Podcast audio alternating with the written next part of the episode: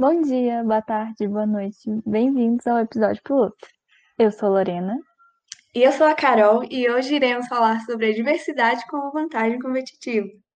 Esse é um projeto da disciplina de Administração 1 do curso de Sistemas de Informação da UFVJM, supervisionado pela professora Jerusa Sabino. Essa é a série Gestão em Tempos de Crise.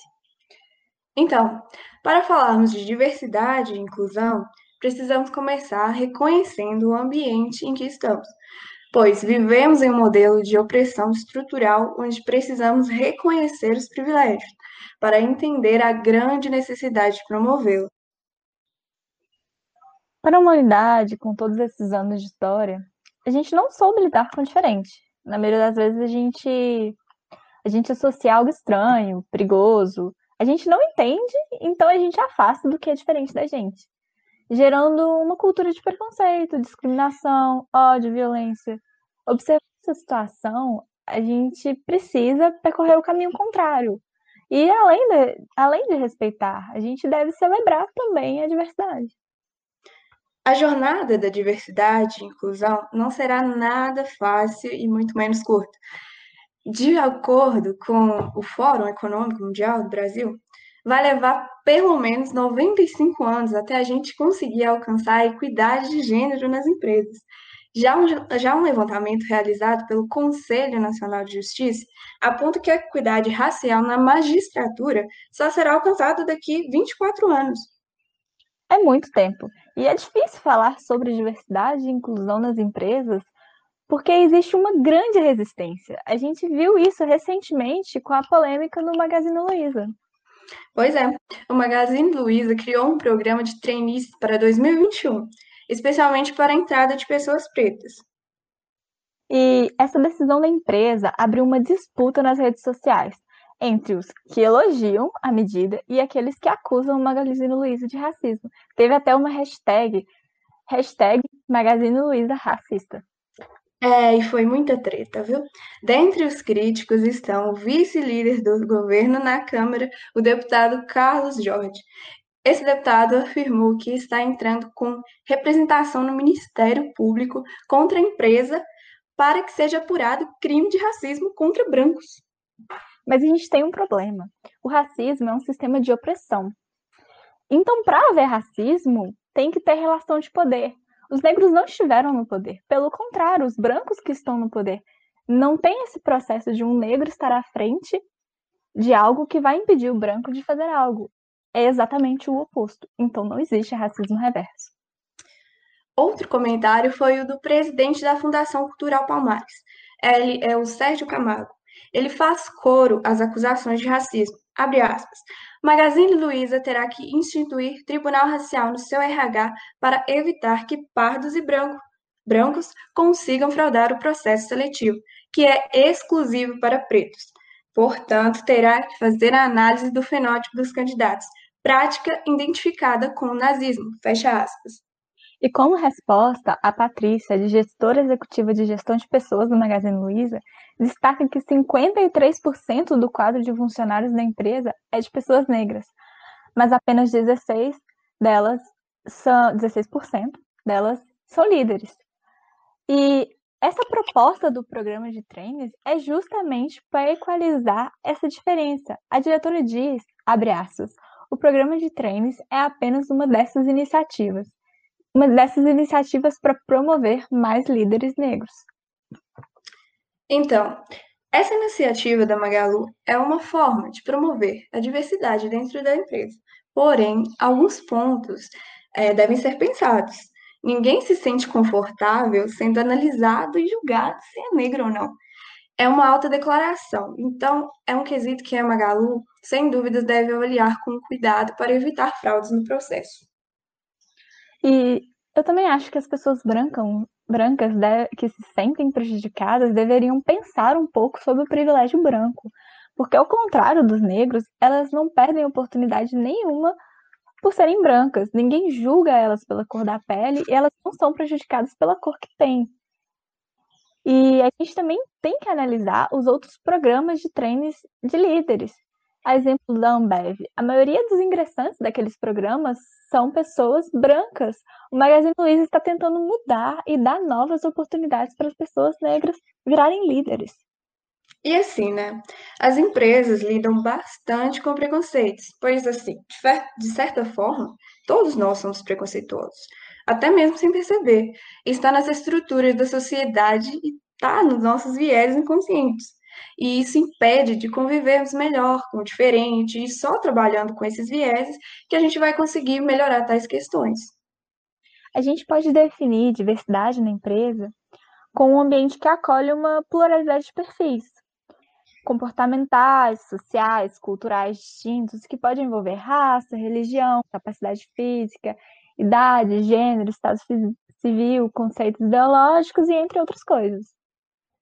Bom, e os benefícios da diversidade nas organizações são inúmeros, vão desde a ampliação das visões dos integrantes da equipe até a inovação, adicionando diferenciais competitivos para a organização.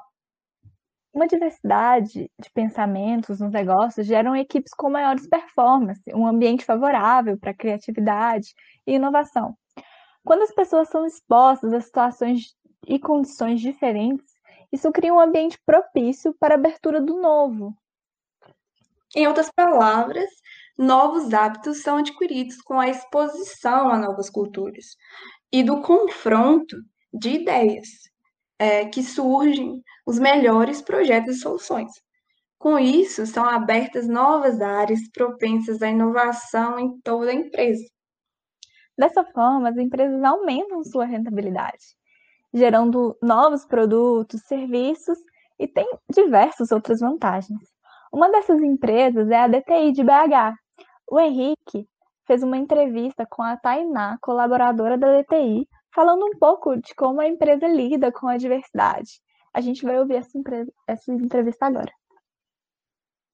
Olá, galera. Aqui quem fala é o Henrique. Vamos continuar falando então sobre diversidade. E para este momento a gente convidou aí a Tainá, que trabalha numa das gigantes da tecnologia aí em BH, né? Então, é... boa tarde, Tainá. Boa tarde, Henrique. Gostaria que você falasse assim para quem não conhece a DTI, um pouco sobre a empresa, sobre a área como você mencionou, né? É uma empresa de tecnologia e ela é sediada em Belo Horizonte. Ela foi criada em 2001. A, a nossa missão, assim, principal é a geração de valor, né, para os nossos clientes. A gente tem um, um, portfólio muito diversificado de clientes, né? E essa geração de valor, ela se dá através da transformação digital. Eu acho que as palavras estão tá muito em voga, né? É. Eu ia perguntar assim, tá, mas e o produto de vocês? O que vocês oferecem?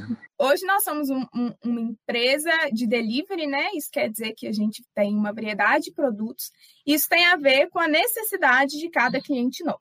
Então, um determinado cliente chega com sua demanda, com suas dores, e aí a gente desenvolve um projeto, um produto personalizado para aquela demanda específica. Não é como se a gente tivesse um produto único. Nossas entregas, elas têm a ver necessariamente com a demanda de cada, de cada cliente nessa área de, de, de, tecnologia, então seria um software. Exatamente. Legal. É, sobre a cultura da empresa, como é, Bom, como é que funciona, assim? Estava falando um pouquinho, né, da transformação digital e eu acho que, que cabe aqui dizer o que, que é isso. É, quando a gente fala de transformação digital, a gente fala necessariamente de uma mudança de mentalidade, de, de modo de produção, de organização dessa instituição, dessa, dessa empresa, é, e é uma mudança da mentalidade tradicional, corporativa, para um mindset ágil. Assim. E hoje o que eu posso dizer é que a DTI é uma empresa completamente ágil e para ser ágil a gente se fundamenta em três características assim, mais cruciais, sabe? A primeira dessas características é a estrutura dos times dentro desse todo, que é a DTI. Então nossos times eles são pequenos e multidisciplinares. A ideia é que isso permita autonomia desses times nas tomadas de decisão, promoção de feedbacks constantes, a resolução do, dos problemas ali, né, que aquele time vai enfrentar a partir da experimentação. Uma segunda característica, então, tem a ver com uma cultura de ter o cliente no centro do negócio. O nosso objetivo, então, como eu falei, né, é gerar valor para esse cliente, para a gente entender qual a demanda desse cliente, qual a dor desse cliente é necessário que ele esteja no centro do nosso negócio, assim, sabe? A gente se preocupa com a experiência do cliente. E como terceira característica, assim, é, da agilidade, né, e portanto da DTI, é a estrutura desses times, né, que são pequenos, são multidisciplinares, mas se organizam como uma rede. Eu acho que a gente pode pensar até em uma rede de apoio, sabe? Como um organismo que vai respondendo às demandas que o ambiente vai trazendo, mas de maneira que elas consigam se apoiar. Essas equipes, elas se apoiam, então, umas às outras. Assim. Muito legal. Eu ia até fazer umas perguntas relacionadas à diversidade, mas acho que você já falou, já, já ficou bem claro, assim, que, que vocês demandam é, diversidade na, na equipe de vocês e no trabalho. Agora, assim, um pouco sobre você, sobre seu cargo. Você é, é do RH, né? Então, faz processo seletivo também. Como é que funciona esse processo? Sobre o viés inconsciente. Para quem não sabe, viés inconsciente é uma decisão antecipada, né? Que a gente toma assim, sem, de forma inconsciente, é, sem basear em questões técnicas, né? É, então, você tem, assim, nos processos seletivos de vocês, ou para tomar alguma decisão, um processo para evitar esse viés inconsciente? Vocês da DTI têm algo, assim, é, direcionado a esse assunto? Tá. É, de fato, hoje eu faço parte do RH, né? O RH da DTI, ele é responsável por muitas iniciativas. Né? É, quando eu falo que a, que a DTI, então, tem equipes multidisciplinares, eu estou dizendo que o RH faz parte desses times. Então, a gente vive na prática um RH ágil. O RH ele é responsável, então, como eu estava dizendo, pelo processo seletivo, recrutamento, seleção, mas ele também participa dos ritos, é, retros, é, reuniões de lideranças, enfim, ele está compondo essa equipe, então, como um todo. Sobre o viés inconsciente, o próprio mindset ágil, é, a metodologia ágil, assim, ela dá um pouco a noção de que qualquer tomada de decisão, né, ela carrega assim consigo a ideia do, o, do paradigma assim experimental, né? Então, assim, a gente experimenta as coisas e isso faz parte da nossa tomada de decisão. Assim, é claro que a gente tem que considerar que isso pode ser passível de erros, né? Isso abre a possibilidade do erro. Mas como uma empresa que preza também pela cultura de aprendizado, a gente entende que o erro ele, ele faz parte desse processo. A gente também tem a cultura, né, de ser data drive, então a gente age orientado a dados. Então, do ponto de vista do RH, e é assim todos os processos da DTI, né, desde a criação do produto enfim, a gente considera esses dados, né? A gente tem um trabalho de compilação desses dados, de levantamento desses dados, mas a gente faz questão de ressaltar que o dado ele só faz sentido dentro de um contexto, né? E questionar esses dados também fazem parte assim da nossa cultura. Então, respondendo diretamente a sua pergunta, eu acho que o viés inconsciente aqui é ele é uma herança filogenética assim da nossa espécie, né? Mas com o, o a agilidade, ele não ganha tanta conotação, sabe? A gente utiliza de outras ferramentas para ser orientados por outros princípios, assim. Tá bom. É, você falou muito sobre mindset ágil, depois uhum. se resume a ele. É, só que eu queria saber, é, eu não sei se você já está na, na, empresa há muito tempo, mas uhum. se, se houve alguma mudança, se sempre foi assim, esse mindset ágil acompanha vocês desde a criação ou desde que você chegou, é, uhum. existiu alguma mudança já na DTI é, com relação à diversidade? Bom, é, a DTI ela é uma empresa que nasceu ágil, né? Então isso faz parte de quem a DTI é, assim. Em relação à diversidade, o que a gente tem evoluído é no sentido de criar iniciativas, né, desenvolver iniciativas para fomentar a diversidade dentro da DTI. É, a diversidade, por exemplo, dos mindsets, assim, isso já é algo que, que nasceu com a DTI. O que a gente tem buscado é favorecer a diversidade em outros níveis, entendeu? E logo, né, a gente diversifica também os, os modos de pensar a, a diversidade do, do, do, das próprias experiências, né, que vão trazer novos conhecimentos, assim, para a DTI. Oh, não sei se eu é. respondi é pergunta. Respondeu, eu acho que tá, tá bacana. Só falta, assim, eu, eu não entendi um pouco sobre a diversidade no contexto de a imagem que vocês tentam levar da empresa, se vocês uhum. tentam passar da empresa, é, se, se tem a ver, se vocês tentam é, implementar isso, e um pouco também, é, se você puder falar da, da rotatividade dos colaboradores, alguns conflitos internos, por que eles ocorrem ou se, se não ocorrem, por que, que isso acontece, se tudo, se tudo é derivado aí do, do mindset ágil, se o mindset ágil já, já tem toda essa parte, é, ou se vocês precisaram, assim, pesquisar alguma coisa ou tem alguma coisa relacionada à diversidade nesse campo? Uhum. É, Bom, a, a DTI hoje, ela, como eu falei, tem desenvolvido muitas iniciativas em, em relação à diversidade. Muitas dessas iniciativas, elas estão voltadas àquilo que a DTI tem como finalidade para ela mesma, né? Que é formação de pessoas. E aí, quando eu falo formação de pessoas, eu estou dizendo tanto da, né, do hard skills quanto de soft skills. A partir disso, é, a gente tem feito um movimento mesmo de abrir as nossas portas para o alcance de públicos diferentes, né? Então, a gente gente tem meetups com organizações com público é, específico, né? Por exemplo, o caso das mulheres, tem várias organizações de tecnologia que têm como finalidade né, o público feminino, então a gente tem feito parceria com essas instituições. É, a gente oferece algumas formações também para instituições com um público menos favorecido socioeconomicamente, né? Então eu acho que a imagem que a DTI constrói a partir disso coincide muito com aquilo que a DTI de fato quer ser ser essencialmente, sabe? Então, é passar a imagem da DTI é fazer com que as pessoas visualizem as iniciativas que já acontecem na DTI. Eu acho que é um pouco disso, assim. A imagem que a DTI quer passar é mesmo de uma instituição formadora, né, referência tecnicamente e, e né, nos outros âmbitos da tecnologia. Entendi. Por último, Queria sua opinião mesmo sobre. Eu já tinha falado sobre a rotatividade de colaboradores, se isso influencia ou não, ou se vocês já trabalham com alguma coisa nesse sentido.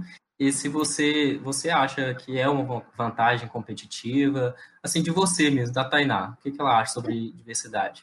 Bom, em relação à rotatividade de colaboradores, eu acho que esse é um fenômeno típico do mercado de tecnologia. É, mas eu acho que quando a gente abre as portas assim para as pessoas se qualificarem, conhecerem o nosso mundo, assim, né, falando da DTI, eu acho que a gente ganha a chance de ter essas pessoas também por mais tempo. Né? E quando eu digo mais tempo, não é só um tempo é, de duração dessa, desse vínculo, mas de qualidade desse vínculo. Em relação ao.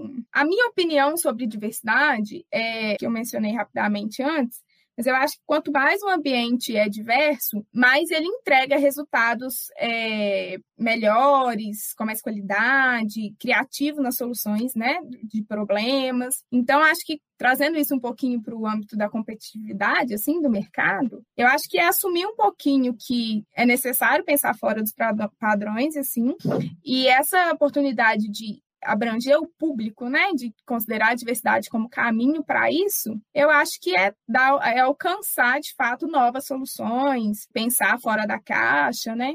Eu acho que é um pouquinho disso. Muito legal. É, por hoje é só, acabaram as perguntas aqui. Se você quiser pontuar mais alguma coisa, pode ficar à vontade. E eu já quero aqui também agradecer ter aceito esse convite e agradecer você e a DTI. E foi realmente uh, muito interessante esse, esse papo. Eu que agradeço, Henrique. Então é isso. Obrigado, Tainá. Tchau, tchau. Esse podcast foi gravado e roteirizado por Caroline Azevedo, Lorena Simões. A entrevista foi feita por Henrique de Lima e editado por Gregory Lemos e Samuel Castro. Um agradecimento especial a Tainá Brandão por disponibilizar o seu tempo e boa vontade para a entrevista. Também agradeço a uma amiga, Natália Rodrigues, por ler o roteiro e nos ajudar a não falar bobagem sobre a questão racial. Então por hoje é só. Muito obrigada por ouvir. Tchauzinho!